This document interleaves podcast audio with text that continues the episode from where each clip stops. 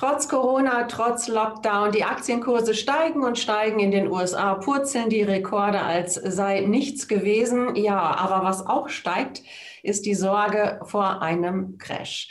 Bei mir ist Daniel Saurens von Feingold Research und Anush Willems von der Societe Generale. Direkt die erste Frage an Sie, Herr Saurens. Ja, sind diese Sorgen denn äh, gerechtfertigt?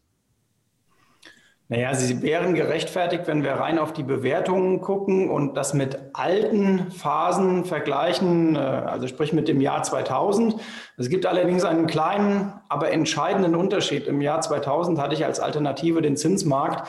Der fällt im Jahr 2021 de facto weg und die Notenbanken lassen da ja auch gar keinen Zweifel dran, dass das so äh, bleiben wird. Insofern ist das, äh, die Aktienkurse sind nicht wegen Corona so hoch, sondern äh, trotz Corona oder nicht trotz Corona, sondern wegen Corona. Also man kann sich gerade äh, ziehen, wie man möchte. Fakt ist, äh, es gibt kaum Alternativen und dass so viele jetzt über den Crash sprechen, ist auch wiederum ein fast schon gutes Zeichen.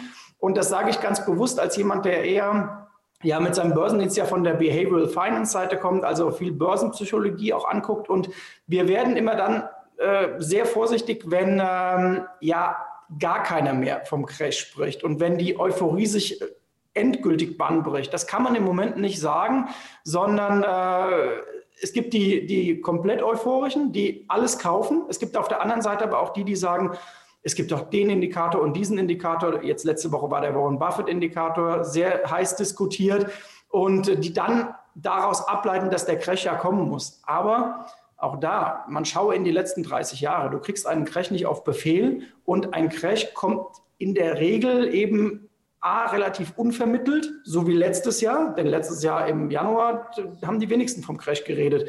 Ähm, und dann ist er auch eine große Chance und die kommt nicht im Jahresrhythmus. Also wir gehen davon aus, es wird dieses Jahr mal eine Korrektur geben. Es wird eine längere Seitwärtsphase geben. Wir sind jetzt auch aktuell nicht mehr billig. Das kann man auf jeden Fall so unterstreichen. Aber einen richtigen Crash, und das bedeutet für mich, Aktienmarkt fällt mehr als 20 Prozent, sehe ich nicht.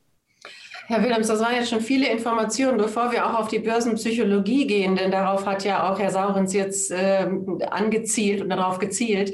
Äh, ganz kurz nur, wie schätzen Sie denn die, die Verfassung des Marktes momentan ein?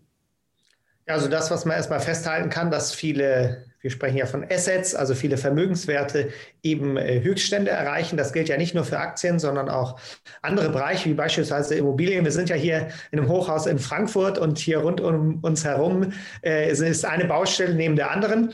Und äh, da, da entstehen also in meinem Rücken sozusagen gerade vier oder fünf neue Hochhäuser. Nichtsdestotrotz ist es so, dass man sich die verschiedenen Felder anschaut und sieht, es gibt eben Rekorde, also auch bei den Anleihepreisen. Die Zinsen sind ja rekordniedrig, das heißt Anleihen rekordhoch.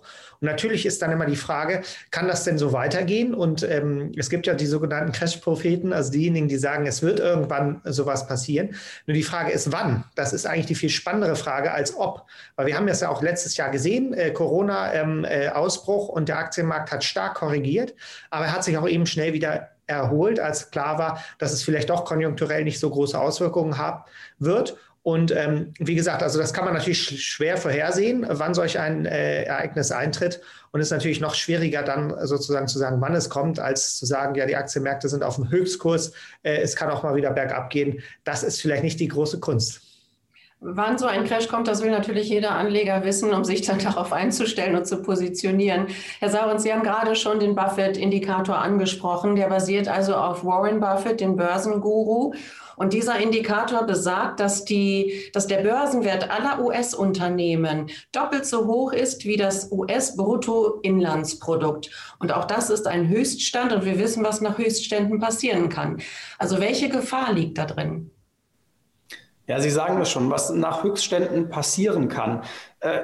Da möchte ich mal diesen Indikator wirklich betrachten, denn es ist ja interessant, dass man die, die, die Börsenwerte der großen Unternehmen oder der Unternehmen generell betrachtet und dazu das Bruttoinlandsprodukt. Und dann habe ich einen ganz einfachen Zähler und Nenner. So, und das ist auf der einen Seite in gereiften äh, Volkswirtschaften, die über Jahre schon einen Trend hatten, der positiv war, ein sehr guter Indikator. Das Problem ist aber, wir kommen aus einer der größten Krisen seit dem Zweiten Weltkrieg, möglicherweise wirtschaftlich der größten Krise. Das heißt, es ist ja eine Komponente in diesem äh, Spiel, nämlich das Bruttoinlandsprodukt, deutlich zurückgefallen. So, das erholt sich jetzt über die nächsten Jahre wieder. Das heißt, das Spiel von Zähler und Nenner ändert sich und dieser Indikator wird logischerweise wieder zurückkommen. Ich gebe Ihnen ein Beispiel aus der Vergangenheit. Im Jahr 2009 hatten wir ja im März äh, das Tief im DAX. Und damals notierte die Aktie von Infineon sehr, sehr niedrig. Und die hatte kurz danach einen KGV, ein Kursgewinnverhältnis, das war nahe äh, 300. So, da muss man damals eigentlich sagen, boah, die ist ja unglaublich teuer. Das Ding ist aber, das G war das Entscheidende in dem KGV damals, denn die Gewinne stiegen ja in den Folgejahren. Also konnte der Kurs nach oben klettern und zwar deshalb, weil das G immer größer wurde. Und dann haben wir wieder dieses Spiel aus Zähler und Nenner. Und in den nächsten Jahren erwarte ich eben das, ähm, dass es da einen Zusammenlauf geben wird. Also sprich, die Börsenkurse werden aus meiner Sicht nicht mehr so exorbitant in der Dynamik steigen, wie das von März 2020 bis jetzt der Fall war. Das halte ich für relativ ausgeschlossen, so eine Dynamik. Gleichzeitig werden wir sich erholende Wirtschaften sehen. Die Investmentbank Goldman Sachs geht davon aus, bis zu sieben Prozent könnte das Wachstum 2021 in den USA sein. Wir werden meiner Ansicht nach ein deutliches Inflationsthema haben. Und dann können diese Indikatoren eben auch über Seitwärtsphasen geglättet werden. Das Gleiche betrifft ja auch äh, die Aktien generell, die sich ja zum Teil sehr erheblich von ihren gleitenden Durchschnitten entfernt haben. Und dann hast du ja auch zwei Möglichkeiten. Man kann sich dem gleitenden Durchschnitt wieder annähern, indem die Aktie einfach, nachdem sie so gelaufen ist, zack nach unten fällt. Oder aber sie läuft über eine Zeit lang seitwärts und dann nähert sich der gleitende Durchschnitt äh, von unten an und äh, dann wird das Ganze wieder etwas äh, bereinigt und begradigt. Mhm. Also auch solche Indikatoren, da muss man einfach abwarten, äh, wie sie sich jetzt dann im Nachhinein ist man schlauer, wie, wie sich das Ganze verhält. Ähm, Herr Willems, ja, Herr Saurens sprach es gerade an, die Inflation, ein ganz, ganz wichtiger Aspekt, äh, wenn es darum geht, wie werden sich die Märkte verhalten. Ähm, wie sehen Sie die Inflation? Sie wird steigen, davon geht jetzt jeder aus. Wie stark und wie stark wird sich dies auswirken? Ja, also was da natürlich wichtig ist und eine Rolle spielt, ist, dass Anleger sozusagen so ein bisschen darauf reagieren, falls denn tatsächlich die Inflation steigt, sie dann auch im Prinzip daran teilhaben. Und ein gutes Instrument können halt eben Aktien sein, weil die ja im Prinzip die Inflation selbst berücksichtigen.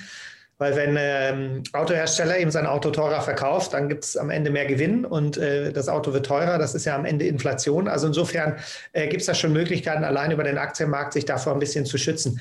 Ich kann mich gut erinnern, ähm, ich gefühlt vor zehn Jahren hatten wir auch schon diese Diskussion. Ähm, äh, wann kommt denn die Inflation? Im Prinzip ab dem Zeitpunkt der Eurokrise, wo die Notenbanken weltweit ihre Schleusen geöffnet haben. Und ähm, wenn wir uns auch nochmal an damals die Japaner erinnern, äh, die, die ja einen Aktienmarkt hatten, der am Boden lag und dann extrem expansive Geldpolitik gestartet haben. Also im Prinzip ging damals schon dieses Thema Inflation ähm, umher und jetzt zehn Jahre später haben wir immer noch nicht wirklich diese in Anführungsstrichen galoppierende Inflation, die vielleicht damals auch schon prognostiziert wurde. Also es ist alles im Prinzip ähm, äh, immer ein bisschen schwierig, äh, vor allen Dingen nicht, dass etwas passiert, sondern wann etwas passiert. Äh, das ist ja die besonders spannende Frage und die ist wirklich nur schwer zu beantworten. Herr Saurens, wie stehen Sie zum Thema Inflation? Haben, lassen Sie sich da mehr aus der, aus der Deckung äh, locken? Ja, ich möchte unseren Zuschauern sagen, dass man da auch selber durch reine Beobachtung sich schon ein ganz gutes Bild machen kann und dann selber zur Idee kommen kann, was könnte der Aktienmarkt machen. Also ich habe beispielsweise kurz vor Weihnachten äh, mein Auto getankt, 99 Cent, den Liter Diesel, aktuell in Frankfurt 1,30 Euro. Äh, das sind im Kopf schnell auszurechnen, 30 Prozent mehr. Und wenn man jetzt noch weiß, äh, dass wir im April, Mai 2020 ja Ölpreise ganz kurzfristig unter Null hatten, äh, dann gehört nicht viel Fantasie dazu, um zu sagen, wir werden deutliche Inflationsraten sehen im April, Mai, Juni 2021. Äh, das hat einfach Gründe des Basiseffektes, denn Rohstoff und Öl, Benzin ist einfach ein wichtiger Komponent natürlich. So, und dann wird eine Diskussion aufkommen oder könnte eine Diskussion aufkommen, dass man sagt, ähm, haben wir diese Inflation im Griff? Aber auch da hilft wieder der gesunde Menschenverstand und der Blick nach vorne. Dieser Effekt ist ein einmaliger, denn im Herbst 2020, 2021 werden wir natürlich dann wieder mit zwölf Monaten Blick zurück eine etwas schwächere prozentuale Steigerung haben, zum Beispiel bei den Ölpreisen und die Inflation wird sich etwas einpendeln. Und jetzt hat die US-Notenbank ja auch gesagt, wir gucken nicht mehr auf die Spitzen bei der Inflationsentwicklung, sondern wir gucken auf einen längeren Zeitraum, den sie gar nicht mal so präzise definiert hat und sagt, da wollen wir, dass die äh, Inflation stabil bleibt, aber wir werden auch gut was zulassen. Da geht es um drei Prozent oder womöglich sogar mehr. Das hat natürlich auch da viel mit zu tun, wenn die Zinsen bei Null bleiben. Über Inflation können sich Staaten de facto und über Wirtschaftswachstum entschulden. So, und das heißt, mit dieser Inflation wird man leben, leben müssen. Und äh, da sind wir wieder beim Aktienmarkt. Äh, der könnte kurzfristig dann diskutieren. Ähm, Inflationssorgen werden vielleicht die Zinsen erhöht. Dann gibt es dieses Wechselspiel mit der US-Notenbank, die dann wieder sagen wird, nein, wir erhöhen die Zinsen nicht. Äh, wir haben eine Perspektive, dass die länger unten bleiben. Sowas äh, stört die Entwicklung am Aktienmarkt kurzfristig und führt danach aber wieder dazu, dass er sich wieder nach oben berappeln kann. Denn die Rallyes an Aktienmärkten auf mehrjähriger Sicht, die kippen in der Regel dann, ähm, wenn die wirtschaftliche Erholung fortgeschritten ist und sich wirklich am Zinsmarkt was tut. Also sprich, wenn Leitzinserhöhungen stattfinden und zwar gar nicht mal dann, wenn die erste Leitzinserhöhung stattfindet, sondern die dritte, die vierte, die fünfte und man dann merkt, oh, jetzt wird aber dieses Optimalumfeld ein bisschen wackelig. Jetzt hat man wirklich eine Alternative am Zinsmarkt. Aktien sind teuer und dann bist du in so einer kleinen Falle äh, aber diese Falle sehe ich äh, zumindest auf der langen Sicht äh, und mittleren Sicht noch nicht. Herr Willems, wie können denn jetzt Anleger sich positionieren, um mal ein bisschen die Anleger und auch Zertifikateanleger ins Boot zu holen? Also ja, steigende Inflationssorgen, steigende, eventuell steigende Inflationszahlen, steigende Inf Corona-Crash-Sorgen. Was machen Anleger? Wir haben schon darüber gesprochen, dass es auch eventuell zu einem Seitwärtstrend kommen kann. Wie positionieren Sie sich? Welche Strategie ist für welche Markterwartung die beste? Ja, also grundsätzlich kann man sich mit äh, Put-Optionsscheinen das Depot absichern. Also die, die investiert sind und Angst haben vor dem Crash, die können das tatsächlich recht einfach und übersichtlich äh, machen mit Put-Optionsscheinen. Das ist so die eine Idee. Das heißt, dann macht man sein Depot krisenfest, aber trotzdem kann man an Gewinnen weiter teilhaben. Und auf der anderen Seite gibt es Discount-Zertifikate. Die sind ganz interessant für so einen Seitwärtsmarkt. Die beziehen sich in der Regel auf Aktien, ähm, entweder aus dem deutschen Bereich oder man kann auch amerikanische Aktien wählen. Muss man natürlich die Währungsumrechnung berücksichtigen. Aber da geht es im Prinzip darum, ähm, ich habe ja mir mal den DAX angeschaut. Ähm, äh, und äh, es gibt äh, 30 noch 30 DAX-Aktien und äh, wenn man sich da anschaut, äh, wenn man 10% Rendite erwirtschaften will, dann gibt es da Extrembeispiele, wie zum Beispiel Delivery Hero, wo es so ist, dass ein Discount-Zertifikat, äh, dass die Aktie selbst 30% fallen kann bis Ende des Jahres und man trotzdem noch 10% Rendite macht. Das sieht ja ganz ordentlich aus. Das Gegenbeispiel ist Henkel. Da muss die Aktie im Prinzip da bleiben, wo sie ist und macht trotzdem 10% Rendite. Ähm, also da gibt es verschiedene Möglichkeiten im Zertifikatebereich, um vielleicht nicht äh, weiter auf einen Anstieg von Aktien zu setzen. Herr Sauer, sind Sie denn schon bereit für einen Seitwärtsmarkt oder sagen Sie noch, nee, äh, ich nehme noch hier Aufwärtstrends mit und äh, bin dann noch eher bullish? Äh, nein, wir haben jetzt äh, in den letzten zwei Wochen, als der DAX ja um die 14.000 äh, hin und her gelaufen ist, unsere Portfolios deutlich umgestaltet.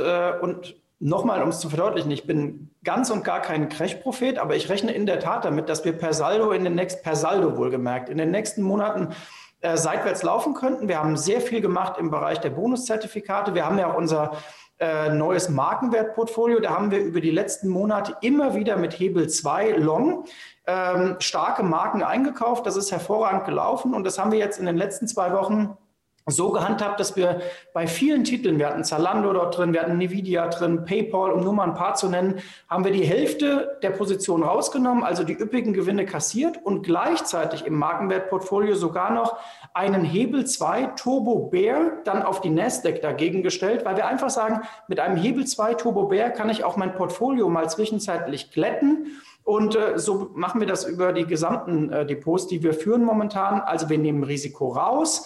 Äh, wir gehen nicht in ein Crash-Szenario, sondern wir gehen wirklich, äh, wie Anno auch angedeutet hat, äh, hoffe ich, intelligent in ein Seitwärtsszenario. Und das hat uns in den letzten Jahren immer wieder eine Überrendite zum Markt ermöglicht. Und das Ganze wird eben noch ergänzt dadurch, dass wir als Indikator auch sehr stark die Volatilität dazu nehmen über den VEX und VDAX New. Wir gucken uns äh, aus Behavioral Finance Sicht dann an, wie stark sind die Märkte eben äh, exponiert. Und ich gebe noch eine Aktie als Einzelbeispiel, die in den letzten Wochen viel diskutierte Warta. Äh, da würde ich auch im Moment die Aktie nicht per se eins zu eins kaufen, sondern die hat so eine hohe Volatilität in sich, dass ähnlich wie Anders das bei der Delivery gesagt hat, bei Warta ist es noch extremer. Ich kann dort äh, Bonuszertifikate oder Discount-Zertifikate, die Bonuszertifikate sogar ohne Aufgeld, also nicht teurer als die Aktie per se, kaufen und hohe zweistellige Renditen anpeilen und trotzdem mir üppige Puffer einkaufen. Und so muss man eben gucken, dass man sein Portfolio intelligent gestaltet und vor allem immer dann, wenn der Markt mal ein Stück nach oben läuft und zu euphorisch ist, dann mixt man taktisch was Absicherndes bei und wenn er dann wieder in eine kleine überverkaufte Phase geht, dann greift man mal wieder mit beiden Händen üppiger zu. Und im Moment eher taktische Sicherungen, sage ich mal. Also Risiko raus, bei den Hebeln vielleicht auf kleinere Hebel setzen. Herr Willems, sehen Sie das bei Ihren Anlegern auch oder sind die weiterhin mit vollem Risiko dabei? Naja, also das äh, Thema Risiko ist ja so eine Sache für sich und äh, wie das gerade auch schon dargestellt wurde, ein Hebelprodukt für sich allein genommen hat ein hohes Risiko. Man kann einen Totalverlust erleiden, vielleicht sogar viel wahrscheinlicher, als wenn man jetzt eine Aktie kauft oder einen Rohstoff selbst. Nichtsdestotrotz, äh, wenn man das Depot dann gesamt betrachtet, dann kann dann die Zunahme eines Hebelprodukts das ganze äh, Depot äh, Risiko äh, niedriger machen oder sogar risikoneutral machen. Also das Beispiel mit dem äh, Turbo-Optionsschein auf Nasdaq mit dem Hebel von zwei, der auf fallende Kurse setzt, ist an sich natürlich ein Hebelprodukt, hat Risiko. Aber wenn ich gleichzeitig eine Aktienposition habe in US Technologieaktien und dann diesen äh, mal für zwei, drei Monate solch einen Put ähm, dazu kaufe, dann ist mit einmal die Summe meines Depots viel weniger risikoanfällig ähm, ähm, als jetzt vorher, wo ich nur Aktien hatte. Also insofern kann man das ähm, bei uns, wir sind ja als Societe Generale äh, im Prinzip der, einer der größten Anbieter in Deutschland für Zertifikate und Optionsscheine. Und wenn man sich anguckt, was wir sozusagen an Umsätzen haben, dann sehen wir immer nur die einzelnen Transaktionen. Wir sehen also hier nicht sozusagen das Depot des Kunden. Und insofern ist es dann natürlich am Ende schwer äh, rauszufiltern, ist der Kunde jetzt wirklich Risiko, ähm, äh, mehr Risiko eingegangen durch das Produkt oder sogar vielleicht in Summe viel weniger Risiko eingegangen. Das Schöne ist vielleicht nochmal abschließend zu sagen, ähm, wenn ich eine Marktmeinung habe als Anleger, zum Beispiel, es rappelt jetzt in den nächsten Wochen oder die Aktienmärkte, die gehen gut oder der Ölpreis fällt, Gold steigt oder was auch immer, dann finde ich meistens ein Zertifikat, ähm, äh, wo ich auch diese Marktmeinung umsetzen kann. Und das ist eben das Schöne und das Wichtige, dass Anleger die breite Möglichkeit haben, eben jede Marktmeinung im Prinzip umzusetzen und nicht nur, ich will Aktien kaufen, weil ich glaube, sie steigen. Das ist ja sozusagen der einfachste Fall, den kann ich mit Aktien umsetzen, aber bei allen anderen Varianten wird es schwierig. Mhm. Ich würde zum Schluss gerne nochmal auf die Börsenpsychologie kommen. Herr Saurens, Sie haben Sie ganz zu Anfang schon angesprochen. Es ist gut, dass wir über einen möglichen Crash sprechen. Wenn wir es nicht tun würden, würden Sie noch unruhiger werden. Und dazu kann ich auch nochmal den Chefstrategen der Bank of America zitieren, denn er sagt, Grund skeptisch zu sein ist, dass es keinen Grund gibt, skeptisch zu sein. Also etwas verwirrend, aber da liegt vielleicht auch viel Wahrheit drin. Herr Willems, wie, wie wichtig ist diese Börsenpsychologie? Wie schnell lassen sich Anleger anstecken, wenn jetzt doch plötzlich der Crash hochkommt? Ja, also das ist tatsächlich sehr wichtig, dieses Thema. Ähm, ist, äh, wir, wir, ich versuche es mal einfacher zu machen. Ähm, es gibt immer Phasen, in denen positive Nachrichten ähm, äh, sozusagen gejubelt werden und negative Nachrichten ignoriert werden. Das ist in so einer Euphoriephase. Und dann gibt es wiederum die andere Phase, wo positive Nachrichten ignoriert werden und nur die negativen man auf die hört. Und äh, das ist eine Phase, wo die Märkte unter Druck sind. Und ähm, so ein bisschen ist das so ähm, zur Spitze der Corona-Krise ähm, letztes Jahr, als die Aktienmärkte so unter Druck waren, da hatte man kein gutes Gefühl, in den Aktienmarkt zu investieren, weil es gab Untergangsszenarien, man wusste nicht wirklich, wie es mit der Wirtschaft weitergeht, Unsicherheit war groß da hat man keine Lust zu investieren. Da hat man, es wäre zwar ein guter Zeitpunkt gewesen im Nachhinein betrachtet, aber in dem Moment ist es ganz schwierig. Und das ist Börsenpsychologie, die spielt immer eine große Rolle. Die hat immer einen Einfluss auf die Investmententscheidung. Insofern darf man das als Anleger nie unterschätzen, was das bedeutet. Aber dann muss ich auch noch mal sagen, Herr Saurens, vielleicht zum Schluss auch noch dann an Sie die Frage. Ähm, es gibt so viele schlechte Nachrichten aus der Wirtschaft. Ja, ignorieren die die Börse denn komplett? Redet sich die Börse die Dinge dann auch manchmal schön? Steckt da auch Psychologie dahinter? Und ist es eben gut, wenn wir über den Crash reden und auch einfach mal wieder den Finger da hinlegen auf diese schlechten Nachrichten, die es auch gibt? Ja, erstmal muss man ein bisschen differenzieren, was heißt schlechte Nachrichten. Also in den USA waren die Einzelhandelsumsätze zum Beispiel im Januar exorbitant gut. Äh, das nehmen wir als Deutsche vielleicht jetzt nicht auf den ersten Blick wahr, weil wir hier noch im Lockdown sind und äh, jeden Tag hören, äh, wer alles Probleme hat. In China läuft es schon wieder prächtig gut, weil die pumpen ohne Ende ihr Geld in den Markt. Und äh, auf sehr, in sehr vielen anderen äh, Regionen der Welt läuft es schon wieder ganz gut. Wir sind da vielleicht auch einen äh, Ticken zu Europa fokussiert. Ich will auch gar nicht die Probleme kleinreden. Es gibt noch eine riesen Blackbox, die uns erwartet im Jahr 2021, wenn nämlich diese ganzen Blankoschecks, die du aufs Konto kriegst, in den USA, aber partiell auch in Europa, wenn die auslaufen und äh, viele, die jetzt über Monate gestützt wurden, wieder selber laufen müssen, selbstständig, aber auch Unternehmen, sehen wir dann eine Insolvenzwelle. Es gab ja da auch ein Moratorium, ist fast ein eigener Talk. Aber ähm, das sind in der Tat schlechte Nachrichten, die noch kommen könnten. Ich, ich finde aber für einen Börsendienst ist es immer kein Job, ähm, Aktienkurse zu prognostizieren, weil das ist im Grunde Kaffeesatzleserei, genauso wie äh, Kursziele am Jahresanfang. Es kann so viel passieren. Äh, ich glaube, wenn ich unter all meinen Abonnenten eine Aggregation der Tipps machen würde, kämen wir genau äh, äh, aggregiert dann am besten an. Aber ich glaube nicht, dass mein Tipp unbedingt der beste wäre. Was man aber tun sollte, ist das Handwerkszeug nutzen, das Anush beschrieben hat und gucken, wenn eben der Markt, wie Costolani mal gesagt hat, Hund oder, äh, oder Herrchen und wenn der Hund mal ein Stück vorausläuft äh, am Markt, äh, also sprich zu euphorisch wird, dann zieht man ein paar Sicherungen ein. Und wenn, wie in der Woche vor der Abwahl von Donald Trump, die Märkte mal wieder hoch nervös sind, dann drückt man das Gaspedal durch, investiert etwas stärker und das unterscheidet meiner Ansicht nach eben den intelligenten Investor von einem reinen Crash-Propheten, bei denen wir ja sehen in den letzten zwölf Monaten, die mahnen und, und warnen zwar dauernd, aber diejenigen, unter äh, denen die äh, Fonds führen oder so, haben eine Nullrendite. Davon habe ich natürlich nichts. Warnen kann ich immer, aber es bringt am Ende wenig, nur zu warnen dann hoffe ich, dass wir mit diesem Talk hier dazu beigetragen haben, dass die Anleger eben intelligent investieren. Immer wieder spannend, mit Ihnen zu sprechen. Ganz herzlichen Dank, Daniel Saurens von Feingold Research, Anush Willems von der Societe Generale. Also, dass eine Korrektur kommt, da sind sich eben viele einig, ob es zum Crash kommt. Darüber wird stark diskutiert. Ja, und bei Ihnen, liebe Zuschauer, wie immer, herzlichen Dank für Ihre Zeit und für Ihr Interesse.